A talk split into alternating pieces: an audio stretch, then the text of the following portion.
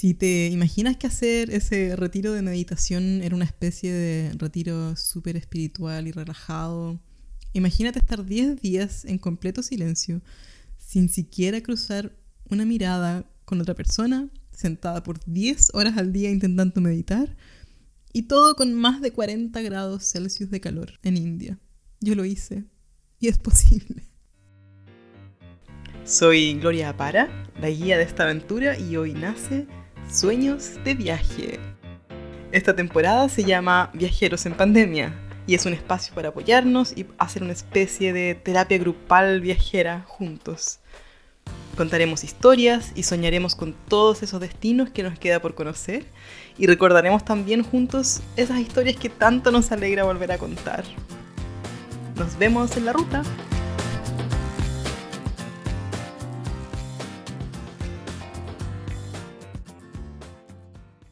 Desde cerca de los 16 años que empecé a familiarizarme con el concepto de la meditación.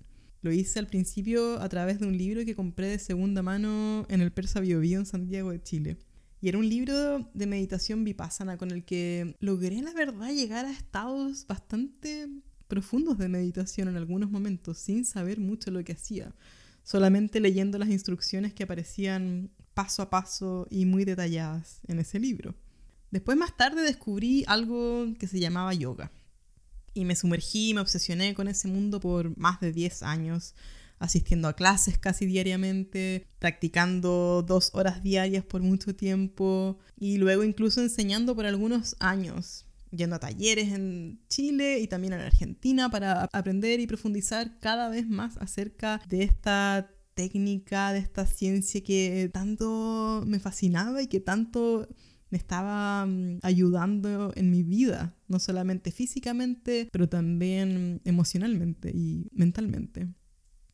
La vez que asistí a un taller de la familia de Sikachar en Argentina, en Buenos Aires, que para quienes están metidos en el mundo de yoga sabrán que son una de las grandes familias del yoga, uno de los precursores de lo que hoy conocemos como yoga en el mundo occidental. Y mm, para mí ese taller fue toda una sorpresa porque ellos enseñan una, rama del yoga que se llama Vini Yoga, que es un sistema que mm, implica la aplicación apropiada para cada persona de los distintos sistemas, opciones que da el yoga como sí. Dentro de eso está la meditación, la realización de posturas, ejercicios de respiración, el canto de mantras y muchas técnicas que mm, en conjunto van armando la práctica de yoga para cada uno. La palabra Vini Yoga proviene del sánscrito y se asocia mm, además a un estilo de meditación muy particular. En ese seminario las posturas estaban intercaladas con mantras o con pronunciación de palabras que tienen cierta mm, acción en el subconsciente porque están relacionadas con la vibración que producen en nuestro cerebro y en nuestro cuerpo según cómo se pronuncien. Y uno realmente siente cómo estas palabras vibran bien en el estómago o más bien en el pecho o en la garganta o en la cabeza en sí. Esta práctica fue todo un descubrimiento porque además me tuvo por meses cantando palabras de un idioma muy antiguo que no entendía, pero sí sabía qué significaban para mí. Incluso me metí tanto que estudié un poco las bases de este idioma tan antiguo que hoy solamente es parte de escrituras y de enseñanzas muy antiguas de la India y de los países cercanos. Varias veces también pensé en inscribirme finalmente en hacer un retiro formal de meditación para aprender más, para profundizar, para ver de qué se trataba eso de lo que tanta gente en el mundo del yoga hablaba, que era tan importante. Y más que nada de personas que yo había conocido, era sobre lo que leía de los grandes maestros de yoga, que decían que toda la práctica de yoga en sí, lo que uno conoce, lo que la mayoría de nosotros conocemos como yoga, que es el realizar posturas, el a veces coordinar estas posturas con la respiración, el estar haciendo estas asanas, lo único que buscan como finalidad es el preparar el cuerpo para que podamos estar sentados por una hora meditando. Entonces, sabía que el gran objetivo de, la, de lo que conocemos como práctica de yoga era el lograr sentarse a meditar. Y mm, pensé en inscribirme en un retiro seminario para aprender la técnica de meditación vipassana, pero mm, esos 15 días que requerían, porque la técnica se enseña durante 10 días, entonces uno llega el día 0 para irse el día 11, son 10 días completos que estás aprendiendo esta técnica y viviéndola. Y claro, los días que a lo mejor requería para llegar al lugar donde se impartía el seminario, en total yo calculaba que mínimo necesitaba unos 15 días para hacer ese retiro. Y la verdad, en ese momento, como estaba estudiando y trabajando, no tenía mucho tiempo y esos 15 días prefería invertirlos en un viaje. Entonces se fue dilatando, dilatando esta posibilidad de hacer eh, ese curso retiro de meditación. A pesar de haberme inscrito varias veces en Chile o en algunos países cercanos, cosa de tener como excusa viajar a ese lugar a hacer ese curso, pero nunca se concretó. Hasta que cuando hice mi primer viaje a India, que lo hice sola, como ya habrás escuchado en alguno de los capítulos anteriores, estaba planificando qué hacer porque mis viajes se volvieron cada vez más fluidos, más flexibles, más intuitivos. Y llegué a India con un pasaje de ida sin tener, la verdad, ningún plan. Tenía seis meses de visa de turista y no tenía idea de qué quería hacer. Contrariamente a lo que me había pasado durante los años anteriores cuando empecé a meterme de lleno en el mundo del yoga, en esa época estaba tan obsesionada con India que sabía exactamente qué es lo que quería hacer si que viajara en ese momento a India. Me sabía todos los festivales a los que quería mm, asistir, todas las fiestas tradicionales, todas las ciudades donde habían hitos y lugares históricos o, o, importantes para mí que quería visitar y tenía un itinerario marcado en mi cabeza súper claro. Pero con los años, entre los años de estudio, en la universidad, de trabajo. Pasaron muchas cosas en mí. Entre esas, fui dejando de lado este gran plan de mi gran viaje a India porque se veía tan lejano y se veía tan imposible en ese momento que mm, la idea la olvidé. Cuando llegué a India, la verdad, no tenía ningún plan, no tenía realmente una idea de exactamente lo que quería hacer. Y estaba en India buscando qué hacer, sin mayores planes, sin saber realmente qué quería hacer. Cuando en la más comer, rezar y amar, que lo más chistoso de todo es que no tuve idea de ese libro o película hasta mucho tiempo después, cuando volví a Chile y estaba hablando con, con una amiga que me contó sobre eso y fue como, ups, esto se parece mucho a lo que viví en ese viaje. Decidí entonces que como tenía tanto tiempo y estaba un poco desesperada, les voy a contar en otro capítulo muchos más detalles de cómo fue ese gran viaje, porque pasaron muchas cosas para mí en ese viaje sola por India por cinco meses. Fue muy marcador, incluso fue el lugar donde comencé el blog de viajes, que es lo que hoy día es mi, mi trabajo. Entonces tengo mucho cariño por, por ese tiempo y por esas experiencias allá dentro de las cosas importantes que viví fue el tomar la decisión de hacer finalmente este retiro curso de meditación que había planificado y soñado por tanto tiempo. Y empecé a buscar las ciudades donde se impartía. Primero busqué quién lo impartía, cuánto costaba y toda la cosa práctica de cómo y cuándo podía hacerlo. Me encontré con que quienes enseñan la técnica de la manera más tradicional es la escuela Dhamma, y lo más loco de todo esto es que los cursos son absolutamente gratuitos para todo el mundo. Funcionan en base a un sistema de donaciones y uno al terminar el curso puede donar lo que uno estime mm, conveniente y el valor que uno le dé a la experiencia que tuvo, a los días que se quedó y, y te incluyen todo. Te incluyen el alojamiento, las comidas, todo de manera gratuita. Es increíble empecé a buscar, como les decía, las ciudades donde se impartían y tenía algunas ideas de ciertas ciudades en las que quería ir, no tenía muy claro a dónde iría. Y vi que mm, dentro de las fechas que venían estaba disponible el inscribirme en Bodh Gaya, que mm, para los budistas es un lugar muy importante porque mm, es un lugar de, de peregrinaje para ellos, uno de los sitios más importantes porque se considera mm, el lugar donde el Buda logró la iluminación. Y en el Mahabodhi templo uno puede encontrar el Bodhi Tree, que es donde Buda se sentó y por horas a meditar y donde encontró la iluminación. Decidí que era el lugar perfecto, era la, la excusa perfecta para visitar esa ciudad. Entonces me inscribí. Me acuerdo que cuando llegué a India fue una decisión un poco no muy pensada. Viajé llegué en mayo y era el comienzo del verano y a pesar de todo lo que había leído y lo que había escuchado de que no había que viajar a India en verano porque el calor era muy terrible, yo dije, nah, no puede ser tan terrible nunca había experimentado, la verdad, mucho calor en mi vida, entonces no sabía a qué atenerme, cuál sería realmente una sensación de mucho calor. Y dije, nada, da lo mismo, no puede ser tanto. Lo que pasó fue que llegué y habían mínimo 40 grados de calor todos los días y mm, lo único que escribí al centro en el que me estaba inscribiendo para hacer el curso fue preguntar si es que ellos tenían aire acondicionado, que no es muy común en en India, entonces era como algo que me, me cuestionaba mucho y que iba a ser determinante si es que lo hacía o no. Me respondió la persona a cargo del centro en ese momento y me dijo, sí, en el salón donde vas a estar la mayor parte del tiempo tenemos aire acondicionado. Así que no te preocupes, solamente en tu habitación no vas a tener aire acondicionado, pero en la noche es más fresco y todo bien. Así que me inscribí y me embarqué en ruta hacia Podgaya, sin tener mucha idea de a qué iría.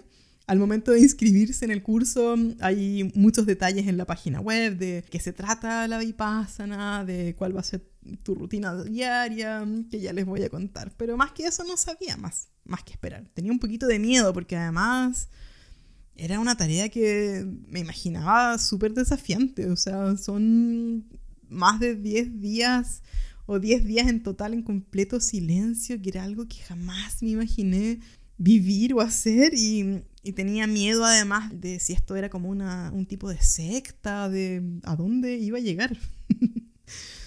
y la vipassana en sí es una técnica de meditación.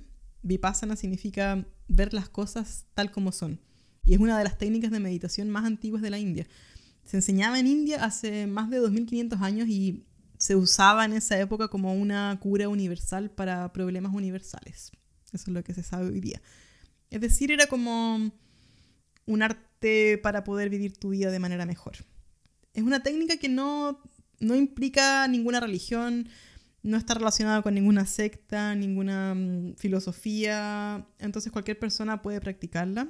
Lo único que te piden cuando uno hace el curso es que trates de no hacer nada más aparte de esa técnica. O sea, si conoces alguna otra técnica de meditación, que la dejes de lado por esos días.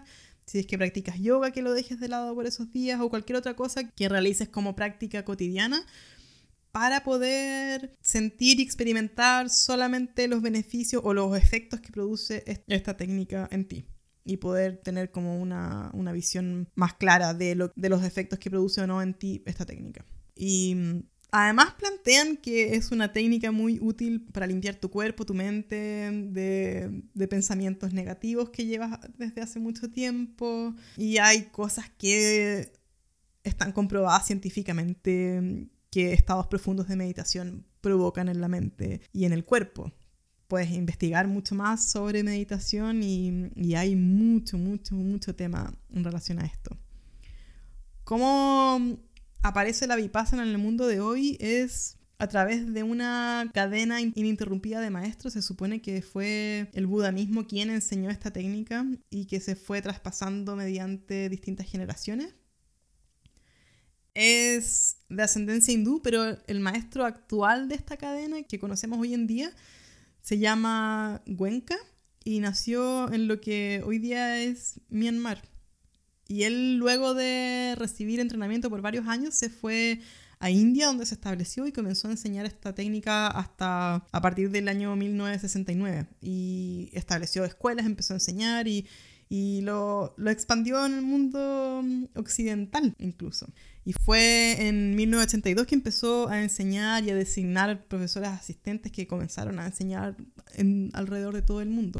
Lo que enseñó Buda y lo que es el budismo hoy día no es una religión. Él nunca enseñó una religión sectaria, sino que mm, lo que él enseñó fue el Dhamma, que es como llamado el camino de la liberación. Es una tradición que puede ser utilizada por cualquier persona porque lo único que establece son ciertas reglas, ciertas maneras de vivir la vida para vivir la vida mejor. Cuando uno llega al curso de Vipassana, al menos en, el lugar donde yo lo hice, me llevaron a mi habitación. Tuve que dejar mi computador y todas las cosas digitales en una, en una especie de caja fuerte. Porque a partir del día siguiente, la idea es que dejes de comunicarte con el mundo exterior de cualquier manera, que tengas contacto incluso visual con la gente que está alrededor tuyo. Y te separan en dos áreas, una con hombres y una de mujeres, para que no haya ningún tipo de interacción con otras personas. Y la idea es que uno esté lo más inmerso en uno mismo posible. Me llevaron a mi habitación y hacía un calor, pero terrible. Llegué a mi habitación y lo único que vi es que había un ventilador. Y yo transpiraba, transpiraba, transpiraba. Fue bastante intenso el calor que hacía. En ese momento dije, ¿en qué me he metido? Pero ya era tarde, ya estaba ahí. No me iba a echar atrás. no, me, iba a ir en ese momento. Y venía recién llegando. Y fue así que mm, esa primera noche la pasé súper ansiosa, no tenía idea de qué me esperaría el día siguiente. Sabía más o menos qué podía suceder porque tenía además la rutina con el horario de cómo sería cada día, que es bastante intensa. Y comienza a las 4 de la mañana con una campana que te despiertan tocando en tu ventana. Desde las 4 de la mañana hasta las 6, si no me equivoco, es la primera mm, hora o dos horas de la mañana para que te sientes o en tu habitación o en el salón principal a meditar con un lindo mm, cántico de mantras de fondo que terminé odiando al quinto o sexto día, creo. Varias de esas horas las pasé durmiendo sentada todos los días me levanté y fui al salón principal porque era lo que se recomendaba para quienes hacían este curso por primera vez. Cabe reconocer que estaba súper impresionada cuando llegué porque ese primer momento de ir a ese salón en la pagoda principal mm, fue un poquitito extraño, no sabía a qué iba, no sabía cuánta gente mm, había. Había visto que éramos súper pocas mujeres. En total éramos 24, casi todas indias, éramos algunas de otros países que andábamos de turistas y muchísimos hombres. En total debemos haber sido unas 150 personas meditando juntas en ese lugar. Y desde que me senté por esas primeras horas, sentí que se me venía un desafío gigante, que no sabía si iba a poder completar porque era algo que nunca había hecho después de las primeras horas meditando, de tomar desayuno, de volver a de tener un descanso, que después del desayuno se transformaron en mis siestas, porque dormía la, la hora que teníamos de descanso después del desayuno, que era para, para bañarte, para, para ducharte, para cambiarte de ropa, no sé. Yo dormía. Los que me conocen saben que no soy un, un pájaro de mañana, que soy más bien un búho nocturno sabía que se me venía una tarea súper difícil cuando empecé además a sentir el, cuerpo cansado y adolorido de estar sentado muchas horas. Eh, en, el centro, al menos en el que lo hice, lo habitual era sentarse en el suelo de alguna, de alguna forma que fuera cómoda para ti y tenías cojines disponibles para ocupar que fueron aumentando a medida que pasaban las horas y los días. Creo que terminé con una torre de unos ocho cojines, no sé, los máximos que podía poner en una torre sin que se cayera. Pero también había gente que tenía algunos problemas físicos y que no podían estar sentados en el suelo y les pasaban sillas de distintos tipos, con apoyo en la espalda o no, con apoyo en las piernas. Hay gente que le costaba caminar, que llegaba. Pero también había gente súper mm, de avanzada edad que yo cuando abría los ojos en medio de la meditación los veía estoicamente sentados derechos, sin moverse. Y yo decía, joder, si ellos pueden, yo debería poder también, ¿no? Se supone que uno no puede tener ninguna comunicación con nadie, ni conversar, ni hablar, ni mirarse, pero hay personas a cargo del grupo como asistentes con los que uno puede conversar y hacer preguntas o, o acercarse a ellos si es que tienes algún problema o, o, alguna dolencia que necesitas ayuda, algún medicamento que te falte, cualquier cosa extra que tú puedes conversar con ellos y al segundo y al tercer día pedí conversar porque quería irme. Quería renunciar y, quise avisarle que me iba. Y al final, después de una pequeña conversación y de, de hacerme ver que en realidad eran solamente 10 días de mi vida, que podía intentarlo el día siguiente y ver si es que podía hacerlo un día más y, y si no, me fuera, pero fui así, cambiando y tomándomelo más como el día a día y tratar de bajarle la ansiedad a saber cuántas horas o cuántos días me faltaban, sino que fue un gran aprendizaje para vivir el momento y para mm, estar en contacto conmigo misma hoy día, en ese momento, en ese lugar, sin pensar lo que pasaría mañana, pasado mañana cómo me iba a sentir mañana o pasado mañana o en cinco días más o en seis días más. Cuando uno lo ve y piensa, claro, son bastantes días, pero en el total de tu vida tampoco es tanto. Y el tener la oportunidad de, de estar varios días dedicado exclusivamente a tu persona es algo que no tenemos a cada rato y en cada momento y es algo súper valioso que sentí que era importante aprovechar. Como te decía, además en, el, en este retiro de, de Vipassana te facilitan todo para que tú puedas dedicarte a la tarea exclusiva de aprender esta técnica y meditar.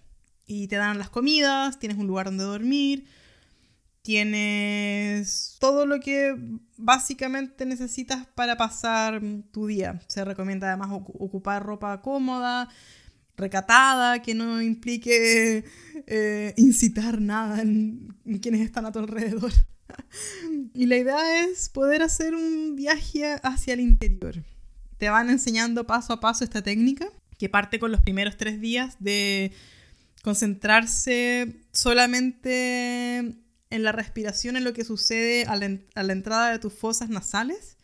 Y es algo que se llama anapana, que cualquiera puede mm, practicar y, hacer en el día a día. Si es que te vas a YouTube, hay varios videos que enseñan esta técnica y es algo súper recomendable si que quieres eh, adentrarte a lo mejor en, en, el mundo de la meditación. Es súper útil hacerlo cuando uno está con la mente un poco ansiosa, un poco estresada y es una manera muy fácil de meditar porque meditar, contrario a lo que muchos pensamos, no es dejar la mente en blanco. Es imposible dejar tu mente en blanco. Salvo que, no sé, seas un iluminado que probablemente no estarías viviendo esta vida como nosotros. Pero mm, el meditar sí es calmar la mente o enfocarla en una cosa a la vez, idealmente. Y ese algo, ese, esa cosa a la vez, podría ser la respiración. Puede ser un objeto como otras técnicas, puede ser una imagen, un canto, una palabra. La respiración para mí es la forma y la manera más fácil de meditar y de, mm, de, enfocarme en una sola cosa en un momento y es lo que me ha ayudado, me ha servido y por eso me fue súper útil aprender esta técnica que hasta el día de hoy la ocupo y, y cuando me reconozco un poco estresada, con la mente inquieta, vuelvo a ella y, y me cambia la energía, me cambia la onda y me hace sentir mucho mejor. Alguna de las cosas que a lo mejor te interesa saber sobre la Vipassana o este curso en específico es que mm, ellos tienen un código de disciplina que mm, piden a quienes hagan este curso, en el fondo, tratar de, de enfocarse en ellos antes y durante el curso. Y son preceptos básicos que cualquier sociedad o cultura tiene presente, como abstenerse de matar, de robar, de, de actividades sexuales, de mentir y de consumir intoxicantes. Y también tienen ciertas reglas un poco estrictas que deberían ser eh, realizadas para estudiantes que ya han hecho un curso, sí, porque hay gente que los repite, que va nuevamente a otro.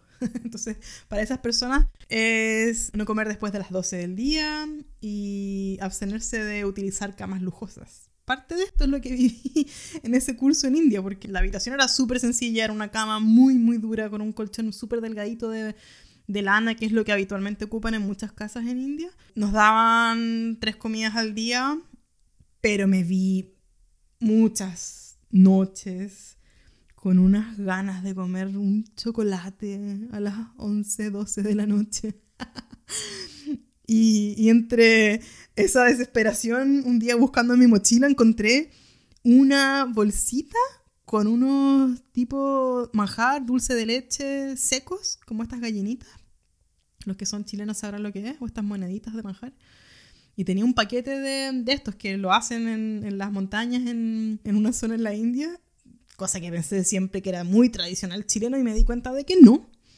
Pero fueron los que me salvaron en esos momentos de desesperación en que necesitaba comer algo más de lo que me daban.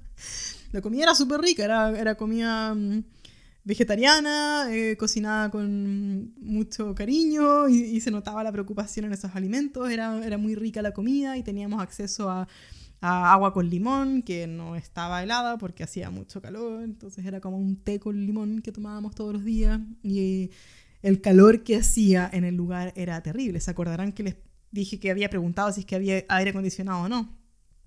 Y claro, en el salón principal, que era donde nos juntábamos todos a meditar todo el día, había aire acondicionado o enfriador de aire que lo pendían a veces antes de entrar a meditar porque era muy ruidoso. Entonces sí había, pero no lo usaban. Entonces lo que hacía era con un pareo, con estas toallas muy delgadas de playa, mojadas, me lo ponía sobre la cabeza, estilando, literalmente, y me sentaba a meditar dentro de esta carpa que me armaba con con este paño mojado para sentir un poco de, frescura que duraba, no sé, 10 minutos. Lo mismo hacía para dormir en la noche porque hacía demasiado, demasiado calor. Y sentía a veces que no podía respirar de, tanto calor. Lo que hacía era poner un balde con agua al lado de mi cama, abrir el mosquitero, mojar este cubrecama que tenía, lo empapaba en agua, me lo ponía encima, ponía el mosquitero, y con el ventilador se generaba una especie de, reacción térmica que podía sentir un poco de, aire frío al respirar. Es un dato que me había dado mi, gran amiga Pancha. y me acordé en ese momento de desesperación. Cómo sobrevivir al calor sin aire acondicionado. Me dormía por una hora y me despertaba de nuevo del calor que hacía. Y se preguntarán, ¿por qué terminé ese curso? Porque lo terminé. Sí, lo logré. Empecé a, a tomarlo como un gran desafío y, como les decía, a, a, vivir el día a día y a mm, tratar de sacar lo más posible de esa oportunidad que sabía que no iba a intentar vivir nuevamente porque estaba siendo súper dura, súper difícil. Y dije, si no lo vivo ahora, no lo voy a vivir nunca y prefiero mm, tomarlo como desafío y, terminar, llegar hasta el último día. Llegué incluso a, mm, meditar en unas celdas que hay para meditar individualmente que son como de uno por uno, algo muy pequeño donde uno se sienta encerrado a meditar en, la pagoda principal, que te dan acceso en los últimos, el últimos dos días creo, en el que puedes probar si es que logras sentirte mejor meditando a solas. Y no sé, fui dos veces y fue, no, no, me sentí o sea, nada fluía. me puse a mirar por la ventana, abría los ojos, trataba de escuchar quiénes estaban alrededor y fue súper difícil, así que no, no volví más. Y pasaron ciertas cosas que después de estar tantos días solamente contigo mismo, solamente con tus pensamientos, pasaron cosas súper intensas emocionalmente que creo que no lograría vivir ni sentir de otra manera. Y eso fue parte de lo que me hizo querer llegar hasta el día final y ver qué podía sacar de provecho de todo esto. Se me vinieron recuerdos de personas que ni siquiera recordaba y que habían existido en mi vida. Y logré llegar a, un, a una conexión conmigo misma que después de salir de este mm, retiro hizo que mi percepción de ese viaje en India cambiara también, porque antes de ese momento estaba mm, un poco desesperada, un poco perdida, no sabía si es que iba a lograr disfrutar ese viaje tan soñado que tenía por India porque hacía tanto calor, me sentía súper agobiada, sentía que no lograba conectar con la gente, con el país, con, con la vibra del lugar y pensaba que mm, después de ese retiro me iba a volver a Tailandia, que era desde donde había llegado. Pero mm, esa experiencia cambió tanto mi forma de percibir la realidad en ese momento y no sé, quedé como en un estado ultra mega zen que me permitió disfrutar los siguientes días en India que llegaron a transformarse en semanas, incluso en meses. Estuve casi cinco meses viajando al final sola por el país y fue una de las mejores experiencias que he tenido como viajera hasta hoy día. Entonces creo que estos 10 días realmente marcaron un antes y un después. Fue también, no sé si durante o después de ese retiro en que mm, decidí que no me iba a ir del país sin tener una nueva idea de qué quería hacer con mi vida, porque cuando llegué a India estaba un poco perdida, debo reconocerlo, estaba viviendo una crisis existencial, no, no, estaba feliz como había estado viviendo en Chile, no estaba feliz con mi vida hasta ese momento, pero tampoco sabía cómo hacer ese cambio y qué era lo que quería hacer. Entonces al menos logré definir de que tomaría mm, el momento y el tiempo de ese viaje para mí, para reconectar y para definir al menos una idea de algo que quería hacer en mis próximos años. Y fue durante ese viaje que tuve la idea de mm, finalmente mm, comenzar a compartir mis experiencias y a motivar a más mujeres a viajar.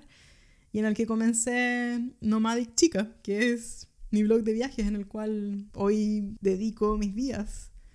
Fue tan marcadora esa experiencia que incluso llegué a hacer otro retiro nuevamente. Esta vez de tres días en Santiago. Y pude ver la diferencia de hacer este retiro en India con condiciones más bien básicas, súper estricto y súper em, rudas, por decirlo así, comparado con hacerlas en un lugar súper lindo, cerca de la cordillera, con camas muy cómodas, con una habitación con baño privado, con lo que en comparación son grandes lujos. Entonces, lo que te puedo recomendar, si es que tienes pensado hacer este tipo de curso, hazlo en un lugar donde el clima no sea tan adverso, donde mm, el lugar sea agradable para ti, donde mm, puedas tener ciertas comodidades para que la experiencia sea mm, menos dura, porque en sí es una experiencia que no es fácil, es algo que no estamos acostumbrados nosotros en el mundo mm, occidental a vivir, a, estar meditando ni siquiera un minuto. Entonces, el de por sí ya la experiencia es difícil y creo que si uno lo hace en un lugar un poquito más cómodo, la experiencia es mucho más fácil. Tengo ganas de hacer, de hecho, nuevamente otro curso porque el último que hice fue hace como cuatro años, ese de tres días. Y ahora quiero hacerlo, como vivo en Europa, pienso hacerlo en Suiza, no sé, en algún lugar muy lindo en el verano, donde las condiciones estén mucho más amables. Sin duda, es una experiencia mm, de la que mucha gente me pregunta constantemente y por eso quería compartirles más detalles. Es algo que, que te recomiendo, que si estás pensando o sientes que quieres adentrarte un poquito más en el mundo de la meditación, de probar nuevas cosas, esta es una de las técnicas más tradicionales, más antiguas, que más gente practica en el mundo. Es muy fácil de aprender, es súper simple. La instancia para aprenderla como esta escuela que es la tradicional, como ellos lo plantean, es hacerlo en 10 días, no enseñan cursos de menos días a, novatos, en el fondo. Pero creo que es una súper linda oportunidad para, darse tiempo para uno, para, para probar algo totalmente nuevo y que puede traer muchos beneficios a, la vida diaria, a, enfrentar los desafíos, los cambios y, y todo lo que conlleva vivir en un mundo mm, un poquito loco como vivimos hoy día.